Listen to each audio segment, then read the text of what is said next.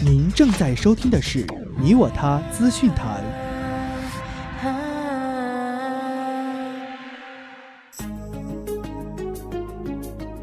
日本大选十四日投机票，自民党优势明显。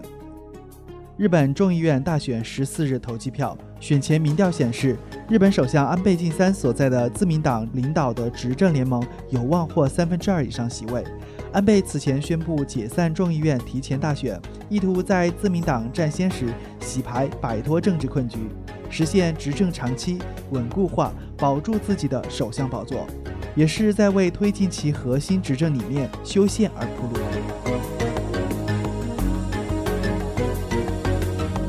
趁快递员上楼竟偷邮包八十余起，男子被批捕。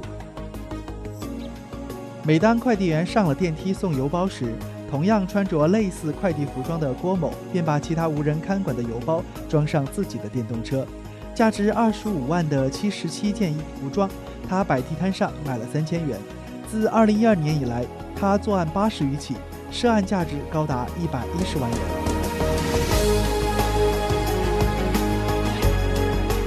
旅游局宣称，严查游客大闹亚航事件。近日，亚航航班乘客用热水泼空姐并扬言炸飞机一事引发广泛关注。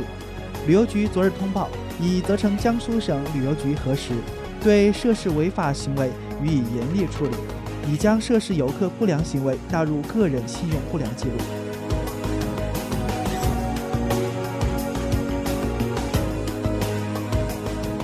农历小年火车票十四日起售，十四日开始。农历小年图订的列车、火车票将通过互联网、手机 APP 客户端和电话订票等三种渠道开始发售。铁路部门预计，春节前铁路客流高峰将出现在二零一五年的二月十一日至二月十八日之间，也就是腊月二十三日至除夕之间。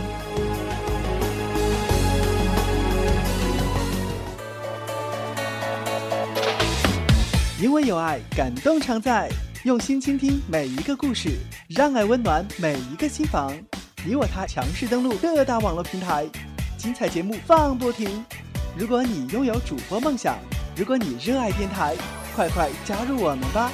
招聘 Q 群二九零九七八九八八。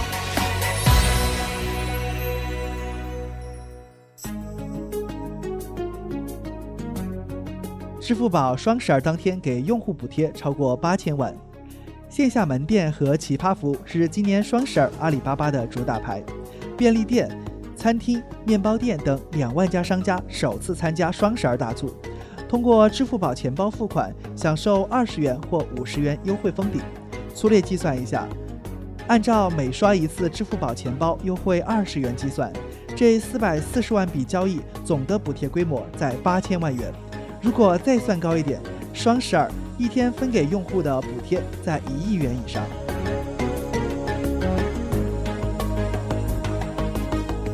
成都一电瓶车撞上劳斯莱斯了，或将面临巨额赔偿。电瓶车撞上劳斯莱斯了。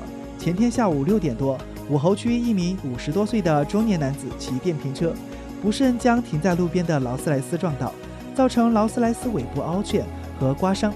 据现场有人估计称。电瓶车主将面临几十万的巨额赔偿。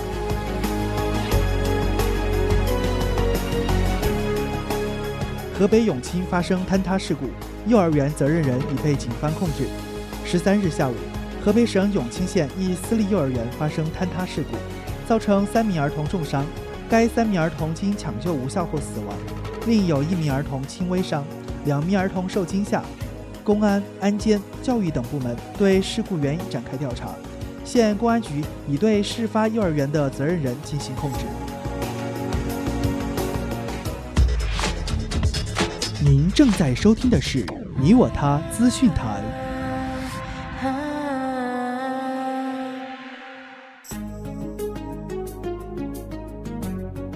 城管中队长手下协管大部分是富二代，开奔驰上班。今年三十八岁的肖阳，二零零一年从部队转业，被分到一个省会城市的城管执法局，在基层街道城管执法当中队长，一干就是十三年。目前，肖阳的队伍里只有十五个正式编制的执法队员，还有二十多个协管。这些招聘的协管大部分是本地人，家里有钱，父母让他们通过招聘来工作，往往是开着奔驰来上班，骑着小电驴去巡逻。全球最大的 BT 网站海盗湾复活。近日，全球最大的 BT 网站海盗湾被斯德哥尔摩警察突袭，没收了包括服务器在内所有硬件设备，导致网站在很长时间处于关闭状态。不过，海盗湾对此已经习以为常。正如此前一次次徒劳无功的打击，其网站现已重新上线。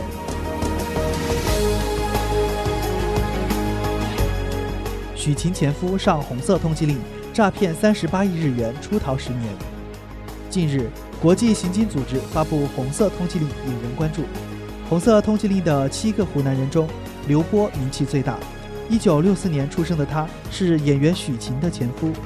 国际刑警组织以他涉嫌信用证诈骗纳入了红色通缉令名单。据悉，刘波提供虚假的信用证单据和证明文件，骗取中国银行海南分行三十八点四亿日元，约合人民币二点三亿元。警方透露，刘波已逃往日本。北京小伙儿与地铁赛跑一百四十四秒跑一站，成功追上。继一名英国男子与伦敦地铁赛跑引发关注后。昨日，北京一小伙和地铁赛跑的视频在网上吸引了众多网友讨论。视频中，一北京小伙从地铁一号线南礼士路站跑出，横穿西二环彩虹桥，到达地铁复兴门站，赶上同一趟车，历时两分二十四秒，全长八百米。